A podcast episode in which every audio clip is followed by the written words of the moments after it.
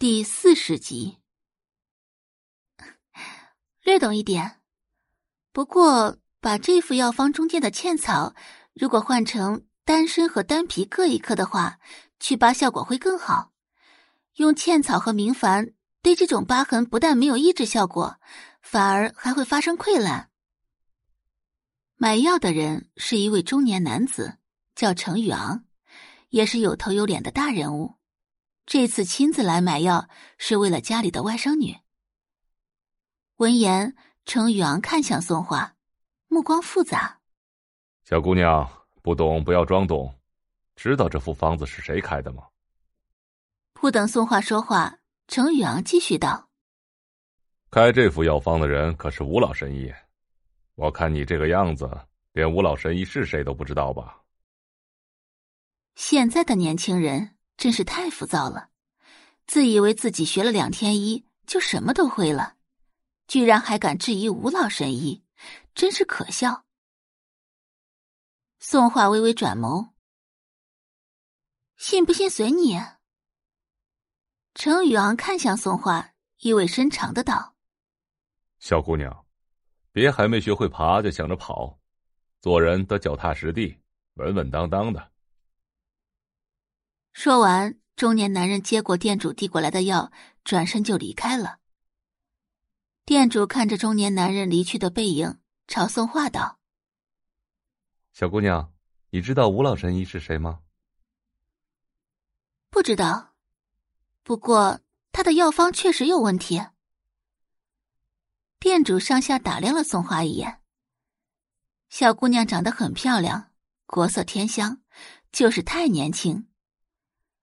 年轻人血气方刚的，没有经历过事情，只知道纸上谈兵。店主接着道：“吴老神医是扁鹊后人，也是江城有名的神医，还上过电视。现在你还觉得吴神医的药方有问题吗？”人无完人，孔圣人都会出错，更何况扁鹊后人？宋话语调淡淡。店主现在不但觉得宋画年轻，还觉得他有点幼稚。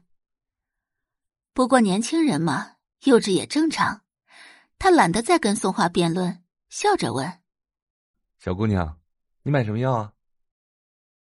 宋画报了一遍药方：“五百一。”店主将抓好的药递给宋画：“谢谢。”宋画一手接过药。一手把钱递给店主，不客气。店主接过宋画递过来的六百块钱现金，笑着道：“现在用现金的人太少了，我没钱找零。小姑娘，我们加个微信吧，我把剩下的钱转给你。”华国早已步入了数据时代，大家出行支付全部都是用手机。像他们开门做生意的，有时候十来天都遇不上支付现金的。宋画微微点头说好，拿出手机添加了老板的微信。离开药材市场，宋画手里三千二百块钱就剩下了五百块。除了用来调理身体的中药之外，他还买了一些其他的药材。宋画还有一个兴趣爱好，就是研制各种药丸。美白丸、淡斑丸、祛疤丸，还有各种预防或者用来治疗疾病的药丸。上官家，程宇昂匆匆忙忙的走进上官莹莹的房间。莹莹，舅舅已经把吴老神医开的药买回来了，你不要着急，喝了吴老神医的药就没事了。闻言，程琳立刻抬头问道。是你亲自去买的吗？容貌是关乎一生的大事，让别人去买的话，程琳不放心。程子昂点点头道：“当然是了，莹莹是我亲外甥女，我能不亲自去吗？”啊，那就好。